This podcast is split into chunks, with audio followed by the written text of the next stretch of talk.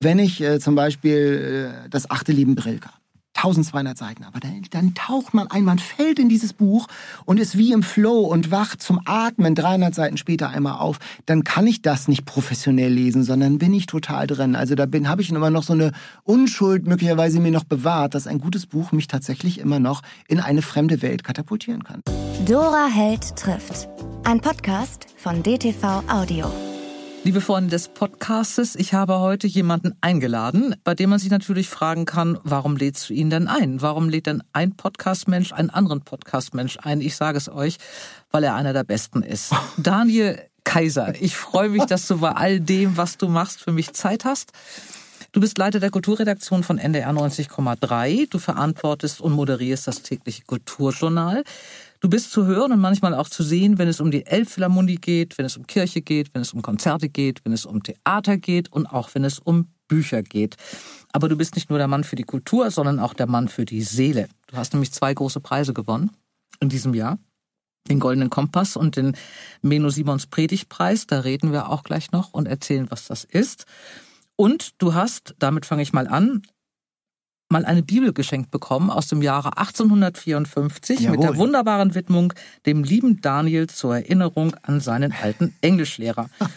Weißt du noch, was für ein Bibelspruch da drin stand? Ihr werdet die Wahrheit erkennen und die Wahrheit wird euch frei machen. Das ist aus dem Johannesevangelium ein Spruch und das ist von meinem Englischlehrer, der hat gleichzeitig, das war so ein Columbo-Typ. Also der, also so ein bisschen mit so einem Trenchcoat und der schlurfte dann auch immer durch die Gänge und der war auch für die Schulbibliothek zuständig und äh, war ein Fan von antiquarischen Büchern. Und ich konnte mit dem und er konnte mit mir, es war auch ein frommer Mann und der hat mir zum Abitur so eine Uraltbibel geschenkt. Und ich komme aus so einer Familie, meine Eltern waren Kriegsflüchtlinge oder waren Vertriebene aus Pommern oder aus Ostpreußen. Wir hatten keine alten Sachen. Mhm. Und dann hatte ich plötzlich dieses Ding von 1854 in der Hand und dann diese wunderbare Widmung und die mich seitdem tatsächlich auch begleitet, weil das für mich im Glauben und im Leben tatsächlich so ganz starker Impuls war. Ihr werdet die Wahrheit erkennen und die Wahrheit wird euch frei machen. Freiheit sozusagen als das, um was es geht. Mhm. Äh, und ist ja gerade ein großes Thema in der Corona-Epidemie, aber dass man auch Freiheit und Verantwortung zusammendenkt, also Freiheit als Lebensthema, das ist für mich schon ganz wichtig und vielleicht auch bei Corona gerade vergessen. Ja. Der Freiheit und der Verantwortung, ja, genau. ähm, so wie der Begriff verwendet wird. Du hast, ähm, über die Bücher reden wir natürlich gleich, deswegen bist du hier, weil du ähm, einer der wichtigen Büchermenschen, finde ich, im Norden bist. Oh. Ich verlasse mich da oftmals auf dich äh, und deine Besprechung. Äh, du hast aber, bevor du zum Radio gegangen bist, Theologie studiert. Mhm. Das aber nicht beendet. Warum eigentlich? Nicht weil ich meinen Glauben verloren hätte, sondern ähm, die, ich habe in den 90er Jahren äh, in Heidelberg, in Neuendettelsau, einem kleinen Städtchen zwischen Ansbach und Nürnberg und in Hamburg studiert. Und ähm, äh, die evangelische Nordkirche, damals Nordelbische Kirche, ähm, hat gesagt, ah, wir haben keine Stellen, Leute, sucht euch mal, schrieben sie in ihrem jährlichen Brief, sucht euch mal ein zweites Standbein. Und das habe ich gemacht. Und ich hatte immer so ein großes Interesse und so eine große Leidenschaft für Radio und habe schon in, ähm, äh, in meiner frühen Jugend mit so einem Weltempfänger Radio Moskau und Radio Pyongyang und Radio HCJB aus Ecuador und Radio Vatikan auf Deutsch gehört und denen Briefe geschrieben. Also ich fand das wahnsinnig toll. Da brummt irgendwie so ein Radio äh, äh, brummt was aus dem Radio und irgendwo am anderen Ende der Welt sitzt jemand in so einem Schiff. Unglaublich. Und ähm, das hat mich immer schon elektrisiert und dann habe ich angefangen ein Praktikum beim Privatsender in Hamburg, Radio Hamburg und bin dann so weiter zum NDR gekommen, habe noch parallel weiter ähm, Theologie studiert, habe dann äh, sogar noch überlegt, ob ich äh, das Examen machen sollte. Da hätte ich mich aber ganz kurz zusammengefasst ein Jahr zurückziehen müssen, mhm. ohne Arbeit.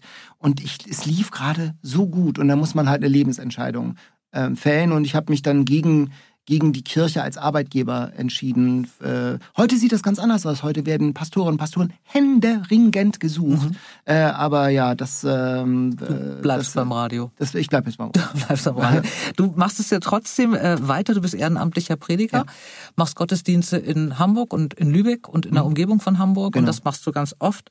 Ähm, ich mach's mal gleich. Diesen goldenen Kompass, äh, der hat mich nämlich wirklich äh, sehr ähm, beeindruckt. Das ist ein Preis, der von der an Medienschaffende verliehen wird. Es lese es mal vor, weil ich es mir nicht merken konnte. Die Beispiele glaubhaft gelebten Christseins vorbildlich darstellen oder Beiträge veröffentlichen, die Zuschauer, Hörer und Leser dazu motivieren, sich neu mit der Bibel auseinanderzusetzen und dazu beitragen, dass christlicher Glaube und Kirche im öffentlichen Gespräch bleiben. Hört sich schwer an, war aber die Begründung dafür, dass du es gemacht hast, äh, war ein toller. Du hast nämlich während des ersten Lockdowns Gottesdienste online gemacht. Ähm, das ging am 15. März, glaube ich, genau. los äh, in Lübeck. Die Kirchen waren geschlossen. Das fandst du unmöglich. Die Kirchen haben sich, da gab es auch mal einen Bericht im Spiegel, sich wenig geäußert zu dieser ganzen Corona-Geschichte oder erst viel zu spät. Äh, und du hast dir eine Kirche genommen, hast dir fünf Leute gesucht. Du spielst selber Orgel und Querflöte. Du hast ein Team gehabt mit fünf Kameras und sogar einer Drohne und hast angefangen zu predigen und hattest mit einem Schlag auch relativ viele Klicks. Also ich gehörte dazu, ich habe mir das auch angeguckt. Super. Damals von Sylt aus dem ersten Lockdown und ähm, ich war beeindruckt und das hast du sieben Wochen gemacht. Genau, also es war wirklich, wäre normalerweise auch als ehrenamtlicher Prediger in dieser Dorfkirche in Lübeck nie dran gewesen. Und dann hieß es plötzlich, Sonntag ist kein Gottesdienst. Und dann habe ich gesagt, nö, das mache ich nicht mehr. Und dann habe ich bei Facebook Freunde gefragt, sag mal, wenn ich das mit dem Handy streamen würde, würdet ihr das euch angucken? Und die alle so, ja, klar. Dann hab, bin ich in so einen Elektromarkt gegangen, habe mir so einen, so einen Ständer fürs Handy gekauft, so ein Tripod heißt es ja irgendwie, und so, ein so ein Headset wie auf dem Raumschiff Enterprise und habe gedacht, dann machen wir das doch mal so. Und dann rief mich ein Ehe oder kontaktierte mich ein ehemaliger Kollege von Radio Hamburg, der ehemalige Polizeireporter Carsten Neff, der macht das jetzt irgendwie so Streaming, Streaming-mäßig ähm, hauptberuflich, hat gesagt, Daniel, ich bin gar nicht in der Kirche, ich komme mit Kollegen mit fünf Kameras und einer Drohne, wir kommen und streamen den Gottesdienst. Und er brachte einen Kontakt zu einer Zeitung, zu den Lübecker mhm. Nachrichten. Ich meine, man kann ja alles ins Internet stellen, guckt ja keiner. Mhm. Man braucht ja dann, und das war, das war so der entscheidende Twist, der entscheidende Move, äh, eine Plattform, die überraschend diesen Gottesdienst in das Leben der Menschen spült, sag ich mal pathetisch. Und das waren die Lübecker Nachrichten. Und das mhm. haben da äh, bis heute, glaube ich, mehr als 20.000 Klicks. Mhm. Und das haben wir gesagt, das läuft gut. Und dann haben wir das jede Woche gemacht, also wirklich ganz in, aus einer leeren Kirche, immer eine andere Kirche. Wir waren in der Flussschifferkirche in Hamburg, in St. Pauli waren wir in der Kirche zu Ostern, in der katholischen Kirche, wir waren bei den Mennoniten und äh, wir haben jedes Mal auch einen anderen, anderen Ort auch abgebildet. Und, so. mhm. und ich war allein meistens in der Kirche mit einem Kirchenmusiker und dann haben wir das da so, salopp gesagt, gerockt. Und das hat wahnsinnig Spaß gemacht. Das war total unfertig. Das war jetzt kein, ähm, kein Hochglanzgottesdienst. Ich habe da auch mal keine Ahnung, einen Text oder ein Blatt Papier verlegt und dann musste ich irgendwie improvisieren. Mir ist das Gesangbuch runtergefallen. Wir wussten einmal auch nicht, wie es weitergeht. Wir haben das Glaubensbekenntnis mal vergessen. Mein Gott, das ist doch, es ist halt Corona. Mhm. Und das war so dieser Spirit, der uns da auch so durchgetragen hat. Das war schon mal echt was Besonderes. Mhm. Und dafür hast du, finde ich, auch mit Recht diesen Preis bekommen. Ähm, ja, weil du einfach was machst. Ne? Du hast nicht lange drüber nachgedacht, dass es irgendwie alles blöde ist, sondern du machst. Und ähm, ein etwas flacher Übergang, aber besserer fällt mir nicht ein zu den Büchern. Wir kommen gleich nochmal zu deiner, ähm, zu deiner Predigergeschichte und auch zu deinem Kirchenengagement. Ähm, aber zum Thema Machen. Im Mai 2020 hat der NDR verkündet, dass das Bücherjournal beendet mhm. wird. Und es gab einen Aufruf, einen Aufschrei von Kulturschaffenden, jede Menge offener Briefe, äh, wo sich wirklich Verlage, Autoren, Lektoren, Leser wirklich beschwert haben, dass die öffentlich-rechtlichen ihrem Auftrag eigentlich nicht mehr hinterherkommen, Kultur zu machen. Mhm. Äh, du bist Kulturredakteur, ähm, auch leitender Kulturredakteur. Wie hast du das dann empfunden? Also, oder wie siehst du das? Macht das öffentlich-rechtliche Fernsehen und der öffentlich-rechtliche Rundfunk noch genug für die Kultur? Ich empfinde, also im, Kultur, im äh, Rundfunkstaatsvertrag steht also ein halbes Dutzend Mal das Wort Kultur. Es ist schon mhm äh, wichtig. Und wir machen viel Kultur. Du hast gesagt, wir haben jeden Werktag, den Gott werden lässt, haben wir da irgendwie ein Kulturjournal mhm. mit vier Themen allein aus Hamburg. Ähm, es gibt äh, einen ganzen Sender in der Kultur. Wir haben zwei große Orchester beim NDR. Wir haben eine Big Band. Wir haben äh, ein Chor, ein Vokalensemble. Ähm, es gibt ganz viel Literaturveranstaltungen. Es gibt Bücherjournale im Radio. Ähm, es gibt TTT im Fernsehen. Es gibt schon einen, einen großen Schwerpunkt und Schlagseite öffentlich-rechtlicher äh, äh, Kultur von Kultur im öffentlich-rechtlichen Rundfunk. Also äh, ich bin jetzt sozusagen, wie soll ich sagen, also ich ähm, äh, auch wenn man sagt, ja, der muss das sagen, weil er beim NDR äh, auf, der, auf der Lohnliste steht. Aber ich empfinde schon, dass das für Kultur immer ein offenes Ohr und ein offener Sendeplatz ist. Also ich empfinde das bei uns auch so, bei unserem Lokalsender NR 90,3, dass da, wenn, wenn ich äh, ins Büro komme, ins Großraumbüro und sage, du, das müssen wir auch mal in den Nachrichten machen. Mhm. Wenn Kirill Serebrennikov äh, zum Beispiel jetzt äh, inszeniert. Das müssen wir nicht nur in unserer Kultursendung machen, sondern das hat Stadtgespräch, Potenzial und dann habe ich den Eindruck, dass das auch, äh, dass das auch gehört wird und mhm. dann auch angenommen wird. Ihr habt dann im Juni 20 einen Podcast ins Leben gerufen. Eat, Read, Sleep. Den machst du zusammen mit Katharina Marenholz und Jan Ehlert. Ja. Ähm, das Besondere ist die Struktur. Ihr kocht zusammen. Mhm. Äh, bringt ihr das alles lauwarm mit? Also ich höre den ja immer. Ja. Oder äh, esst ihr das lauwarm oder habt ihr da im Studio irgendwo so Nein, also wir haben ja keine Küche. Das ist ja, das ist für mich ist das fast die größte Herausforderung, weil ich kann nicht kochen. Ich habe ja einen Freund von mir, Marco, äh, der ist so ein Foodie und der, der hilft mir beim Kochen. Ich habe jetzt in der nächsten Folge geht's um eine vietnamesische Pho-Suppe und er kann nicht. Jetzt bin ich ganz allein. Jetzt bin ich an diesem Wochenende aufgeschmissen und muss irgendwie so sehen, wie ich das alleine schaffe. In der Tat ist es so, wir haben ja oft Süßspeisen, die so ganz äh, äh keiner, äh, keiner aktuellen akuten Küche im NDR-Nähe bedürfen. Aber ähm, in der äh, tatsächlich ist es so, wir haben eine Mikrowelle, da wird dann äh, warme Gerichte werden dann nochmal kurz in die Mikrowelle geschoben. Wir bringen das mit und das ja. ist auch wirklich so. Wir kochen das und wir wollen das auch in der Regel geheim halten, ähm, sodass die Überraschung da ist. Also mhm. das ist, äh, da ist kein Fake, das ist echt. Also wenn ich dran bin, dann ich musste neulich mal ähm, vor Beginn der Podcast-Aufzeichnung das Studio verlassen, damit die Überraschung nach authentisch und echt ist. Also wir erfahren das wirklich erst, wenn auf Aufnahme gedrückt wird, was es zu essen gibt mhm. in der Regel. Es hat immer irgendwas mit einem Buch zu tun. Ja, also das ist genau. ein Rezept aus irgendeinem der Bücher, die ihr da besprecht. Das sind natürlich immer andere.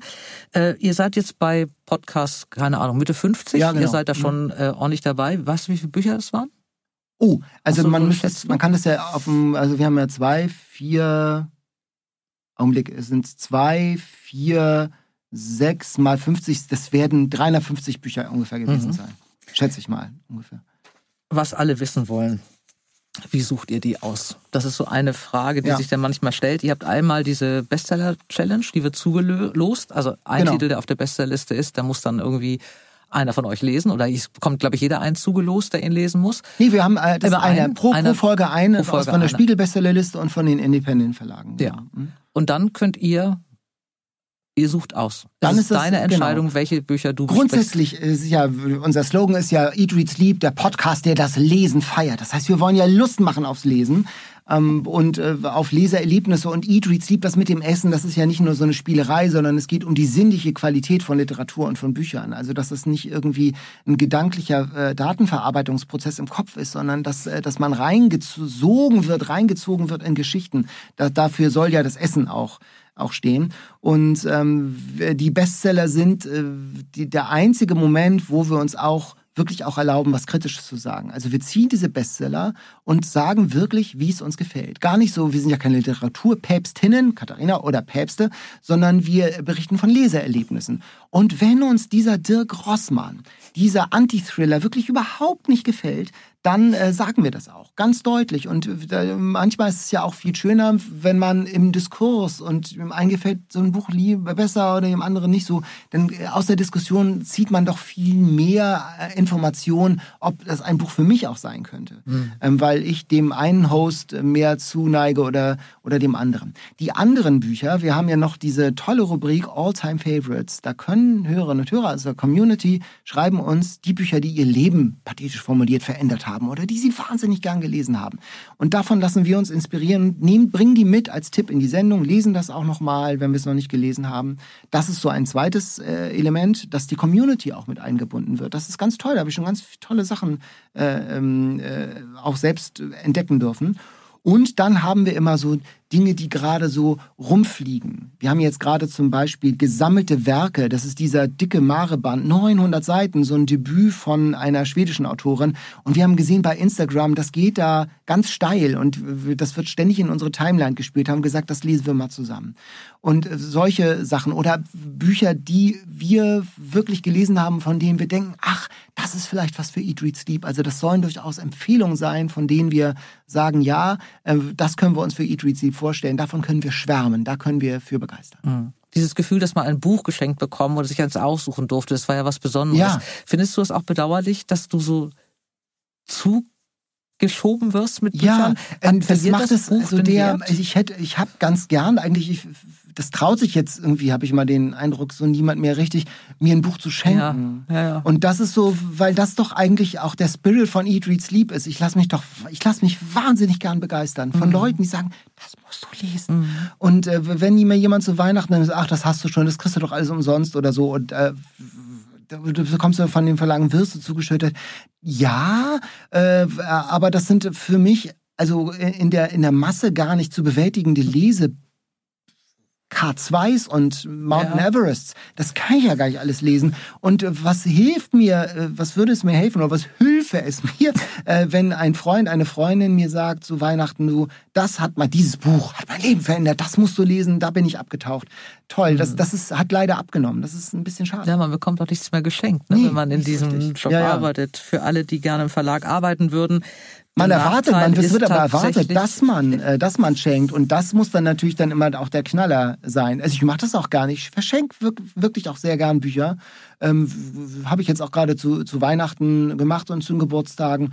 Denke ich mal, ach, das könnte zu dem oder zu der passen. Mhm. Wir haben so eine neue Rubrik. Wir bitten äh, aus der Community fragen wir wie im Buchladen. Also kommt jemand rein, ich suche was für meinen Schwager, der ist Veganer und äh, plant eine Weltreise. Welchen Roman würdet ihr empfehlen? Und das mhm. haben wir so als, als neue Rubrik, wollen wir das jetzt machen. Und das, dieser Gedanke macht Spaß, macht Freude, sich zu überlegen, wie so ein Buchhändler, Ding Dong, hallo Herr Kaiser, äh, welches Buch würden Sie mir da äh, vorschlagen? Das, äh, das, ist, äh, das ist so ganz schön und es macht dann Spaß, ähm, sich und Freude, sich zum Geburtstag oder zu Weihnachten solche Sachen für, für Freunde und Freunde zu überlegen bei diesem Stichwort Ding Dong. Äh, ich gehe in eine Buchhandlung, mache ich einmal eine Überleitung. Wir haben ja auch eine Rubrik ähm, Schlaflose Nächte. Da geben mir immer Buchhändler meiner Wahl oder die sich anbieten, mir einen wunderbaren Tipp, womit ich meine nächste schlaflose Nacht verbringe und die kommt jetzt. Und den Tipp für diese schlaflose Nacht, den bekomme ich heute von John Kohn aus der Buchhandlung Kohn und Dobernick in Hamburg. Hallo lieber John, was soll ich denn lesen? Ja, heute wie das letzte Mal schon. Ich bin mir nicht sicher, ob es für eine ganze Nacht reicht, aber für eine halbe auf alle Fälle, weil es ist nämlich ein kleines Büchlein, ein Debüt und ich fand das richtig großartig. Ist gerade gestern haben wir es bekommen, ähm, äh, also es ist ganz, ganz frisch. Äh, Annika Büsing heißt die Autorin und äh, das Buch heißt Nordstadt und der Titel ist auch schon ein bisschen Programm, weil es geht ähm, um eine junge Frau, die eben in der Nordstadt wohnt, in einer nicht benannten Stadt. Ähm, was aber klar ist, in Nordstadt wohnen die nicht so Betuchten. Ähm, also es ist sozusagen der schlechte Teil der Stadt. Und dann gibt es auch noch den Süden, da wohnen halt die schicken Leute. Und sie ist ähm, in Nordstadt groß geworden, dort ähm, ja von Kleinkindalter bis jetzt. Äh, jetzt ist sie eine junge Erwachsene. Ähm, und sie hatte keine wirklich schöne Kindheit. Ähm, aber was sie gerettet hat, war, dass sie als kleines Kind dann erstmal zum Schwimmkurs gegangen ist und das konnte sie sofort richtig gut. Da hat sie gemerkt, das ist ihr Ding. Und ist dann halt eben darüber schwimmen, war, war so ihr Lebenselixier oder ist ihr Lebenselixier. Ähm, und äh, Schwimmverein und dann war eben auch klar, als sie mit der Schule fertig ist, ähm, also keine, keine höhere Schullaufbahn, sondern sie ist Bademeisterin geworden. Und das ist sie jetzt auch. Und ähm, Bademeisterin in Nordstadt, dort äh, trifft sie oder steht plötzlich ein junger Mann vor ihr, der nach einem Schwimmbrett fragt. Das darf sie eigentlich nicht rausgeben, weil das darf nämlich nur rausgegeben werden, wenn man irgendwie an so einem Kurs teilnimmt. Ähm, sie guckt den an und da passiert sofort was. Also man merkt schon, ähm, das ist eine Liebesgeschichte und zwar eine richtig tolle, finde ich. Ähm, also die beiden gucken sich an, sie gibt ihm das Schwimmbrett, obwohl sie es nicht darf. Ähm, er ist so ein bisschen stoffelig, schlecht gelaunt auch und ähm, das, davon lässt sie sich aber nicht abhalten. Und äh, sie sieht auch sofort, er hat einen total tollen Oberkörper, also richtig ähm, tolle Arme, tolle Schultern und alles. Ähm, die Beine sind allerdings Schrott, schlichtweg. Ähm, also das würde sie auch so, so formulieren, glaube ich, weil sie auch eine sehr ähm, klare Art hat, sich selber auszudrücken. Und deswegen wollte er auch dieses Schwimmbrett haben, weil er ähm, seine Beine trainieren will. Und ähm, ja, er ist schlichtweg behindert. So, warum lernt man dann im, im Buch auch, ähm, was da, was die Geschichte dahinter ist? Zwischen den beiden wird was passieren. So kann verkürzt kann ich das sagen. Die kommen auch zusammen. Allerdings wird es alles nicht nicht so einfach sein. Und es sind einfach zwei Menschen, ähm, die verletzt sind oder verletzlich sind durch verschiedene Sachen, die sie in ihrem Leben, ähm, in ihrem noch jungen Leben ihnen begegnet sind. Und ähm, ich fand das unheimlich tolle Figuren. Ähm, ich fand, fand auch die, die Klarheit der Sprache und ähm, vor allem ist es überhaupt nicht jammerig. Also sie haben es beide nicht leicht und ähm, äh, trotzdem gehen sie ihren Weg und sind auch ganz klar und es sind manchmal so schlaue Sätze oder so, so schlaue Gedanken, ähm, die äh, ja, mich einfach sehr begeistert haben. So. Klingt ganz, ganz schön. Wo ist es erschienen? Äh, das ist bei Steidel erschienen. Ich möchte es haben. Bitte, auf den Stapel. Äh, Annika Büsing-Nordstadt, ähm, danke dir. Ich habe was ganz anderes gelesen, aber das hat mich auch so äh, ganz schwer gerührt. Ich habe Monika Helfer, die Bagage, irgendwann vor zwei Jahren, glaube ich, äh, erschien, gelesen und fand das eine umwerfende Familiengeschichte, also in einer ganz besonderen Art erzählt. Dann war der zweite Band ja Fati. Ähm, trauriges Buch, ähm, aber auch wirklich äh, besonders. Und jetzt hat sie geschrieben über ihren Bruder Löwenherz. Und das hat mich auch so ein bisschen schlaflos gemacht, weil ich so ein trauriges Buch fand, aber so ganz besonders. Sie ist ja die Ehefrau von Michael Köhlmeier, den ich ja sehr verehre, den ich ja ganz großartig finde. Und sie hat selber, und das lässt sie auch den Leser ja so, so daran lässt den Leser auch teilnehmen, überlegt, was sie jetzt macht. Und er hat gesagt, es sind drei Bücher, die Familie, also die Großeltern, dann ihr Vater und jetzt ihr Bruder, der von seinem Vater Löwenherz genannt wurde, in Wirklichkeit Richard hieß und der sich mit 30 umgebracht hat. Das weiß man auch gleich am Anfang. Und sie kommt ihrem Bruder durch dieses Buch näher. Und ich fand das hinreißend. Also diese Frau ist jetzt über 70, glaube ich. Die schreibt so ungewöhnlich und so ähm, ernsthaft, finde ich. Also sie meint das alles so und mich hat das sehr, sehr berührt und ich habe jetzt in der letzten Nacht tatsächlich von diesem Richard geträumt. Ich habe das vor ein paar Tagen gelesen, weil der mir so vor Augen steht, ein, ein Mann, der ähm, ja, immer Pech mit der Liebe hatte, ein großer Hundefreund war, dem man einfach mal so ein Kind dagelassen hatte, dem er aber auch ein toller Vater geworden ist und der den man, also ich habe, ich mag ja Bücher, bei denen man Leute oder bei denen man die Protagonisten retten will oder, oder sich einbildet, hätte der dich gekannt, dann wäre sein Leben besser gewesen. Das ging mir bei dem extrem so. Ich hätte Richard gern gerettet.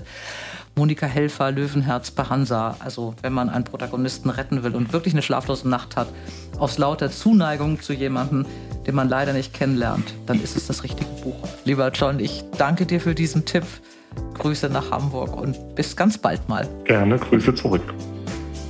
Und jetzt sind wir wieder bei Daniel Kaiser. Daniel, du bist ja ein sehr meinungsstarker Mensch. Hast du schon mal so einen richtigen bösen Shitstorm erlebt? Bei Büchern, oh, unsere Community ist wahnsinnig freundlich. Ähm, ich bekomme so Shitstorms äh, waren schon an anderer Stelle, als ich mal über, über das Gender-Sternchen mich eher konservativ geäußert habe. So, ich finde ja so Kommentare, wenn alle dasselbe sagen, ist ja auch irgendwie öde. Wir mhm. brauchen Kommentare, wollen ja nicht die Wahrheit sagen, sondern Kommentare wollen zu einem, zu einer gesellschaftlichen Debatte anregen. Und wenn alle immer nur das wahre, gute, schöne sagen sozusagen, dann, dann bringt das uns ja nicht weiter, mhm. sondern wir brauchen ja die Auseinandersetzung.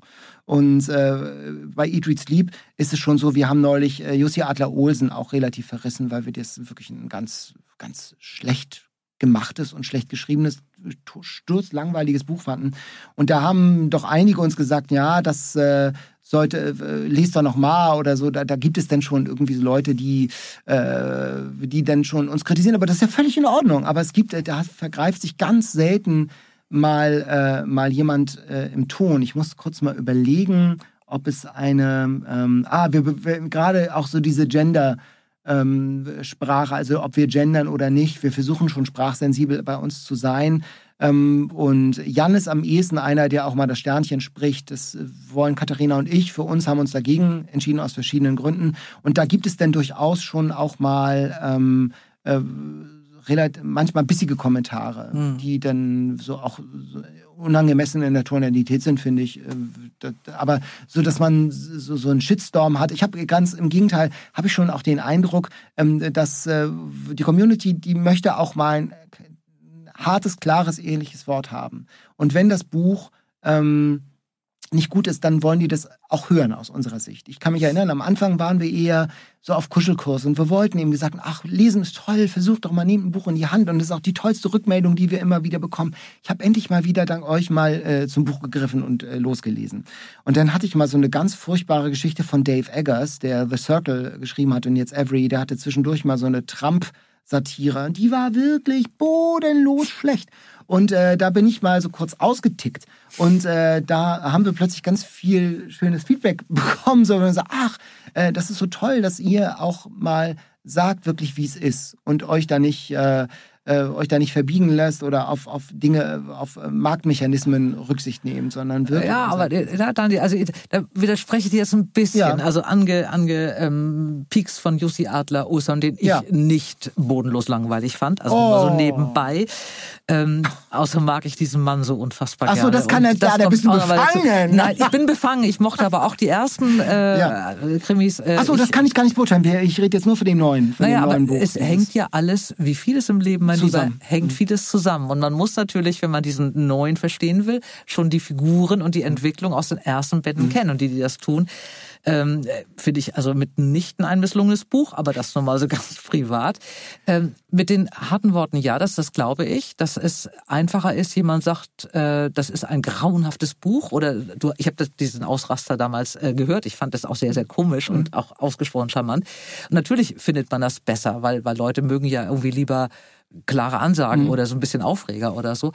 Aber ist es nicht manchmal besser, das denke ich oft, wenn ich mir äh, das immer noch so ein bisschen aus der Verlagssicht diese Flut auch an Autoren an, ansehe, die so jedes Jahr neu kommen. Wir reden jetzt mhm. mal nicht von den Bestseller-Autoren und auch nicht von den ganz großen Erfolgen, sondern von denen, die jetzt ihr erstes Buch geschrieben haben mhm. und in der ersten Auflage vielleicht nur 5000 haben und davon werden nicht alle verkauft. Also das Schlimmste ist ja für diese Bücher und das, das Traurigste finde ich, wenn die überhaupt nicht stattfinden. Ja. Ähm, ist es nicht viel, viel schlimmer für ein Buch, wenn man es verschweigt, äh, als es zu verreißen? Ja, Genau, und wir, deshalb gibt es ja unseren Bücherpodcast, dass wir auch nicht nur, wir wollen ja eben nicht nur Bestseller, wir mhm. wollen ja nicht nur das Neue und das Schicke, sondern wir wollen ja auch Autorinnen und Autoren aus anderen Ländern, die nicht Deutschland, äh, Amerika oder Großbritannien sind. Ähm, wir wollen auch eine Plattform sein für Entdeckung. Mhm. Ich habe zum Beispiel aus dem letzten Jahr, es war eine Hamburger Autorin, aber Jaka Kupsova zum Beispiel Bergland. Das mhm. ist ein Buch, das ich mochte und das ist mhm. in Corona verschollen. Hat niemand drüber ja, gesprochen. Viele, ja. Mhm. Und äh, das fand ich, fand ich schön, das fand ich so beglückend, dass ich dann auch bei Instagram gesehen habe, ach, das ist angekommen. Mhm. Ähm, und das, äh, das macht eine Freude. Das ist in der Tat äh, diese, diese Verrisse, man darf sich auch dann daran nicht gefallen als Haltung. Das ist schon, das ist eine Gefahr, nicht nur bei Literaturkritik so, das dass man Punkt, äh, genau. seine Kompetenz oder seine Unterhaltsamkeit äh, am besten in Verrissen unter Beweis stellen kann. Darum geht es ja nicht. Also da muss man sich auch immer wieder prüfen. Mhm. Äh, das muss schon irgendwie so im Gleichgewicht bleiben. Aber in der Tat, das ist so, dass das äh, das Schlimmste ist, dass, äh, dass viele gute und gelungene Bücher gar nicht, äh, gar nicht genannt werden. Also mhm. diesen Jussi Adler Olsen, also sogar Jan, der ja sonst immer ganz gnädig ist, der hat mit sich gerungen, hat überlegt, für wen wäre das ein Buch und er hat gesagt, nee, mir fällt niemand ein. Wirklich, so schlimm war das. Und naja, und ähm, ich halt trotzdem dagegen. Ja, genau. Man muss eben sich in Jussis Welt auskennen, sonst wird es schwierig, wenn man bei Band 10 das anfängt oder so. Ist ja, es ja, natürlich ja, schwierig. Es hängt da schon sehr viel zusammen, deswegen entgeht da, glaube ich, was. du, dafür hast du aber Alex Schulmann wunderbar besprochen. Oh, Schweden, das ist ein den, da habe ich so Buch. geweint, das oh, fand ich ja oh, wunderbar. Also von daher bin ich dann, das war dann eine Folge später. Ich war dann genau. versöhnt, das war sogar in derselben Folge, glaube ich, dann. Ähm, oder was? Also, oder es war die, ja, die genau, nächste, genau. es war dicht mhm, beieinander. Mhm, mhm. Deswegen bin ich versöhnt. Äh, du liest lieber dicker als dünne Bücher.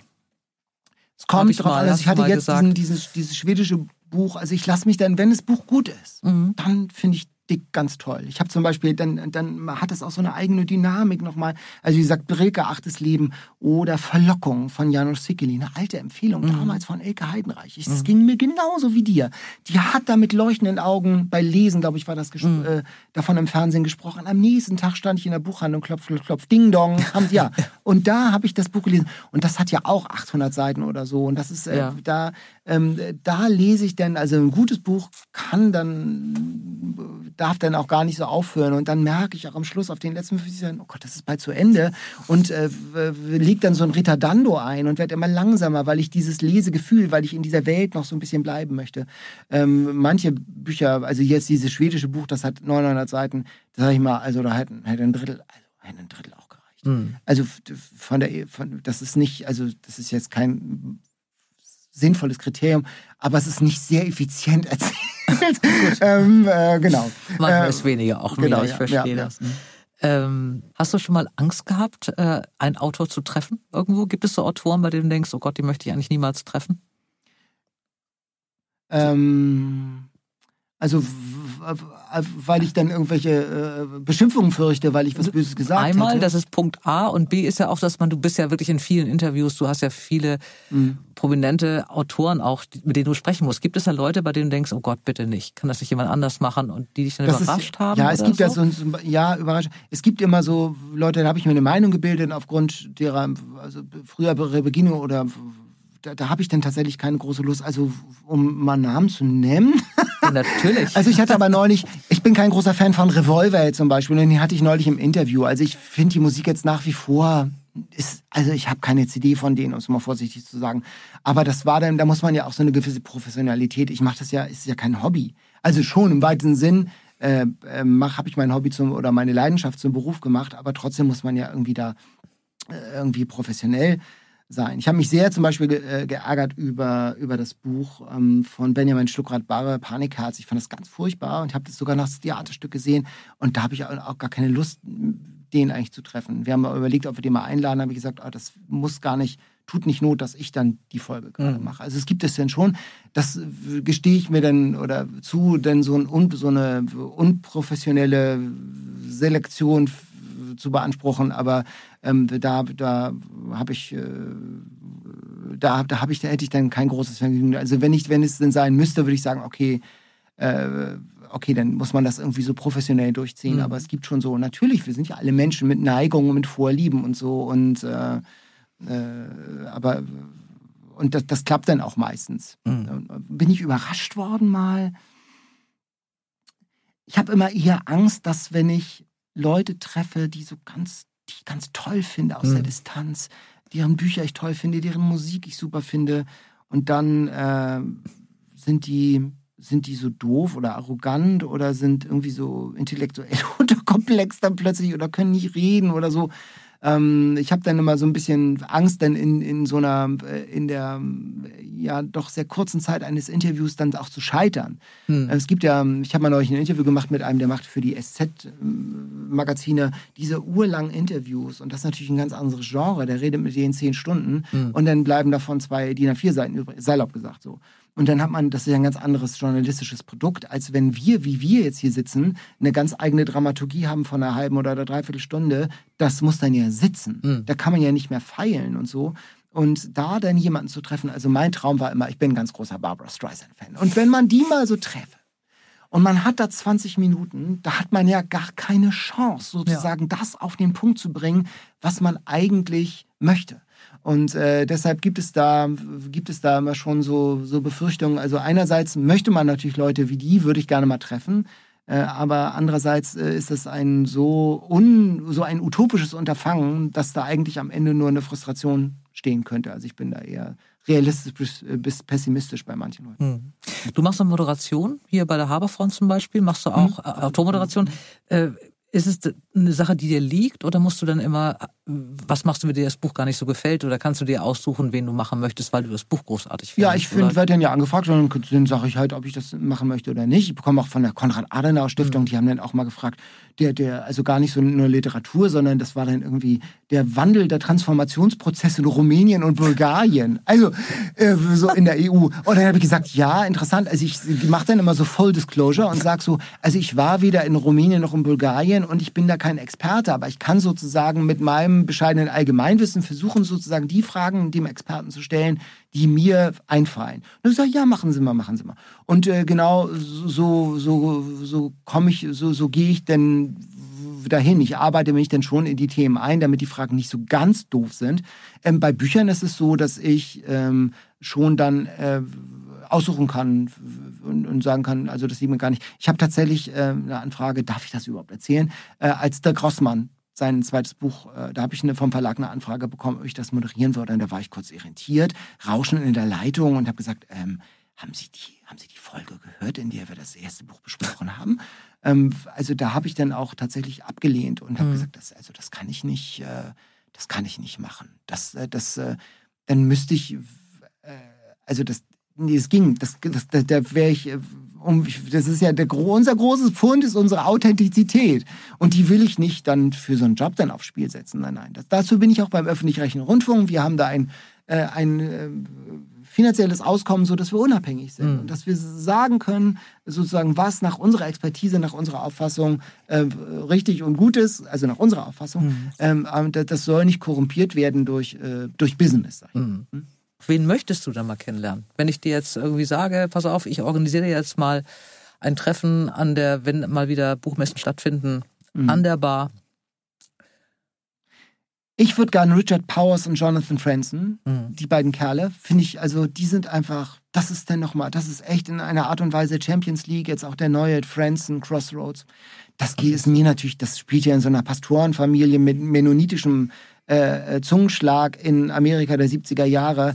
Da ist mir das Herz aufgegangen, weil der, obwohl er, ich glaube, der ist ja eher so Atheist, aber der nimmt das, was da, diesen Spirit, nimmt er so wahnsinnig ernst und das ist so toll, die Figuren, die er da zeichnet. Und mit dem würde ich gern mal sprechen. Und auch mit Richard Powers, der wirklich so tolle, äh, tolle Literatur äh, geschrieben hat. Ähm, die, das sind so die ersten beiden, die mir so einfallen. Demnächst freue ich mich tatsächlich drauf. Wir haben, äh, wollen Nino Haratischvili, also die äh, jetzt ein neues Buch rausbringt im Februar und das kommt auch fast zeitgleich ins Theater, ins Thalia-Theater in Hamburg, dass wir die im Interview haben. Das wird, glaube ich, ähm, auch äh, so ganz interessant. Aber so diese beiden Jungs sozusagen, das fände ich, das fände ich irgendwie Mhm. ganz cool. Ist, also jetzt diese Korrekturen, wenn man so liebste Lieblingsbücher habt, äh, hat, äh, gehört diese, die Korrekturen, Die von Korrekturen. Franzen absolut zu Ja, meinem. dazu, Also ja, ja. das ist, finde ich, man kann nicht besser Familiengeschichten schreiben. Mhm. Ich halte es für unmöglich. Ja, ich bin Ja, glaube ich wirklich. genau. Also weil das ist, äh, ich weiß, dass, ähm, also mein Bruder liest auch sehr viel. Wir haben das irgendwie alle gelesen. Wir waren gleichermaßen begeistert aus verschiedenen Gründen. Die Heldin in den Korrekturen, die Mutter des Erzählers heißt ja Enid. Ich werde es nie vergessen. Meine Mutter heißt Edith und als mein Bruder das zu Ende gelesen hatte, sagte er Enid, Edith. Es ist immer dasselbe. und das war für mich jedes Mal. exakt, und genau. es, er hat das so, ja, wie gesagt, man, man kann es nicht besser machen. Äh, apropos Schreiben. Ähm, ich, du hast ja, oder jemand, der so viel liest wie du und der auch äh, so eine dezidierte Meinung hat von dem, was er liest, da denke ich ja immer, äh, der müsste doch auch schreiben können. Du hast am 5. April in der Mennonitenkirche in Hamburg-Altona bei einem dieser sagenhaften Gottesdienste, für die du mit Recht den Goldenen Kompass bekommen hast, eine Predigt gehalten, in der ging es um die Salbung in Bethanien. Und für diese Predigt hast du auch im letzten Jahr oder in diesem Jahr die Menno Simons, den Menno Simons Predigtpreis äh, bekommen. Der wird vergeben von der Arbeitsstelle Theologie der Friedenskirchen der Universität in Hamburg. Mit der Begründung, die Predigt besteche durch ihre klare, eindeutige Sprache, ohne inhaltlich zu verflachen. Ich habe mir die angehört jetzt nochmal. Ich habe die damals ja auch schon mitgehört und habe wirklich gedacht, Daniel Kaiser, der solche Predigten schreiben kann, die so auf den Punkt kommen und die so die Situation, in der wir da damals waren, im April 2020, so auf den Punkt bringt mit einer, mit, mit dieser Predigt, mit dieser alten Geschichte, musst du auch Bücher schreiben können. Hindert dich deine, deine Tätigkeit als Kritiker und deine Tätigkeit auch als Bücheraburteiler manchmal oder ähm, mit dieser professionellen Haltung zu Büchern, hindert dich das eher selber zu schreiben? Ist der Respekt größer, wenn man so viel liest und so viel bespricht wie du? Oder warum schreibt jemand, der so ein Talent für solche Predigten hat, keine Bücher? Vielen Dank erstmal. ähm, ich habe mich da erstmal, sehe mich da erstmal, also nicht automatisch.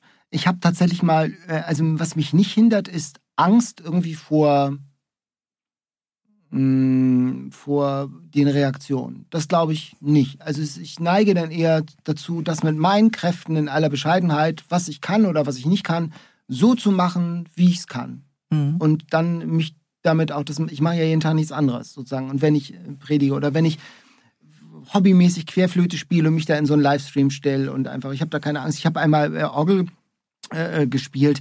Ähm, mache ich auch manchmal und dann war so eine äh, wirklich so eine Profi-Pianistin da und die hat gesagt, ich bewundere dich, mit welcher mit welcher Coolness du dich da vor so ein Publikum stellst und äh, so hobbymäßig Orgel spielst. Also ähm, äh, da habe ich dann vielleicht ist das auch so ein bisschen, mag das dann auch so ein bisschen überheblich äh, klingen, so ein typisches Männerding. Das machen wir schon mal irgendwie. Also ich äh, denke mir aber eher ähm, so, so demütig, das ist das, was ich kann. Und wenn es euch nicht gefällt, dann eben nicht. Es ist tatsächlich eher so eine Zeitfrage. Ich bin für mich so stark eingebunden in, meine, in meinem Arbeits in meiner Arbeitswelt, in dem Rhythmus mit verschiedenen Podcasts. Wir haben ja noch so einen Gesprächspodcast, da warst du ja auch Mhm. mal zu Gast.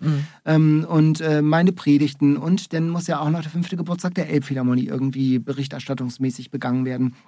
Ähm, ähm, so dass ich da keine, ähm, keine, keine Kein Zeit, kein, keine Zeit. ist Ja, und ein Ding ist auch, ich neige, ich bin so ein Typ, der prokrastiniert. Mhm. Also schon immer, das ist schon besser geworden. Also ich bin schon viel strukturierter geworden, aber ich äh, äh, habe das auch im Radio gemerkt, so diese lang, langen Formate, so eine einstündige Sendung bedarf nochmal einer anderen Vorbereitung als ein dreiminütiger Beitrag. Und äh, ich bin da nicht gut in einer äh, guten Zeitplanung. Und vielleicht ist es sowas ganz subkutan, das kommt mir jetzt so, äh, dass ich vielleicht mich auch scheue vor langfristigen äh, Projekten, ähm, weil da ähm, eben die, die, die Dauer äh, mir möglicherweise dann irgendwie Angst macht, weil ich mich da möglicherweise nicht äh, ausreichend motivieren könnte. Also ich habe mal tatsächlich, ähm, es gab mal eine ganz tolle Geschichte, habe ich ein Feature gemacht über die Möllner Notkonfirmation. Das war in der Nazizeit in Lübeck. Äh, Lübeck war, sollte so eine Vorzeigekirche der Nazis werden. Und da haben so ein paar Familien gesagt, nee, das wollen wir nicht. Und haben ihre Kinder aus dem Konfirmandenunterricht genommen und haben so einen ähm, Untergrund-Konfirmationsunterricht, Konfirmandenunterricht organisiert. Und die Konfirmation sollte auch nicht bei Nazi-Pastoren stattfinden in Lübeck, sondern die haben das dann auch untergrundmäßig organisiert in Mölln, in einer Mhm. Stadt zwischen Lübeck und Hamburg. Und dann haben die auch so einen äh, Sonderzug gebucht äh, nach Mölln. Das war dann, und dann gab es da eine Notkonfirmation 1937. Und äh, da habe ich eine Sendung gemacht mit Leuten, die damals konfirmiert wurden.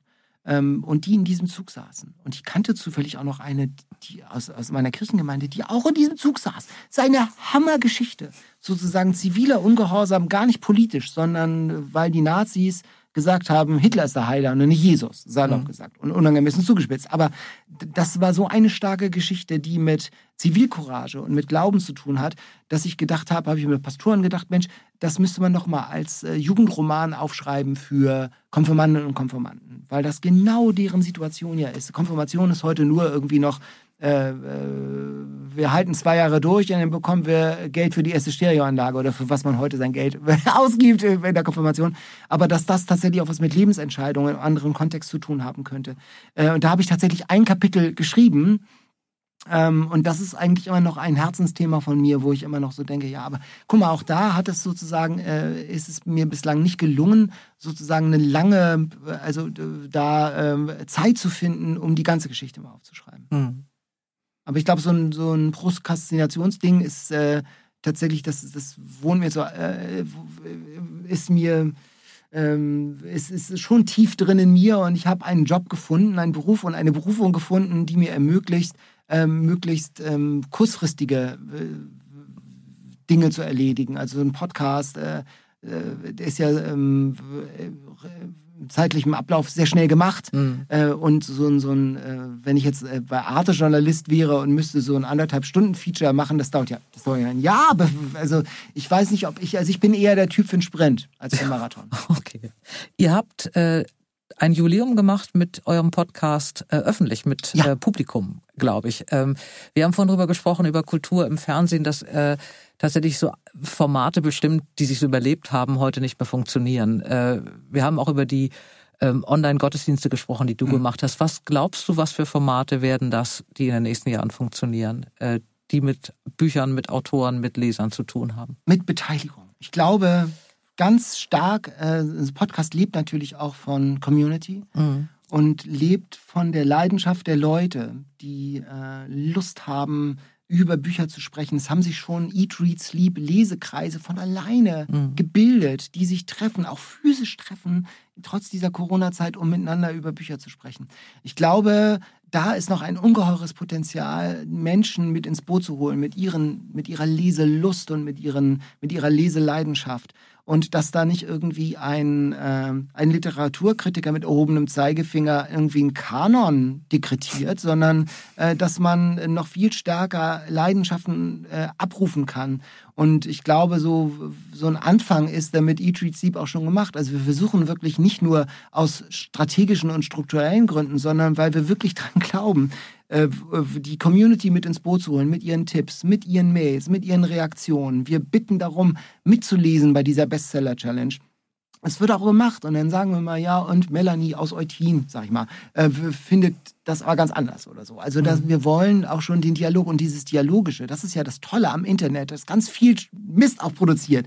Aber äh, das Tolle auch an so Streaming-Gottesdiensten zum Beispiel ist auch, dass man theoretisch ja noch in äh, Kontakt äh, mit den Menschen äh, kommen kann. Das heißt, dass man äh, die, die, Zukunft liegt in der Kommunikation und im Austausch mhm. und nicht mehr im, im, im Dekret sozusagen. Mhm. Das, das, da ist, glaube ich, da ist noch was los, da geht auch noch was, das geht auch im Fernsehen.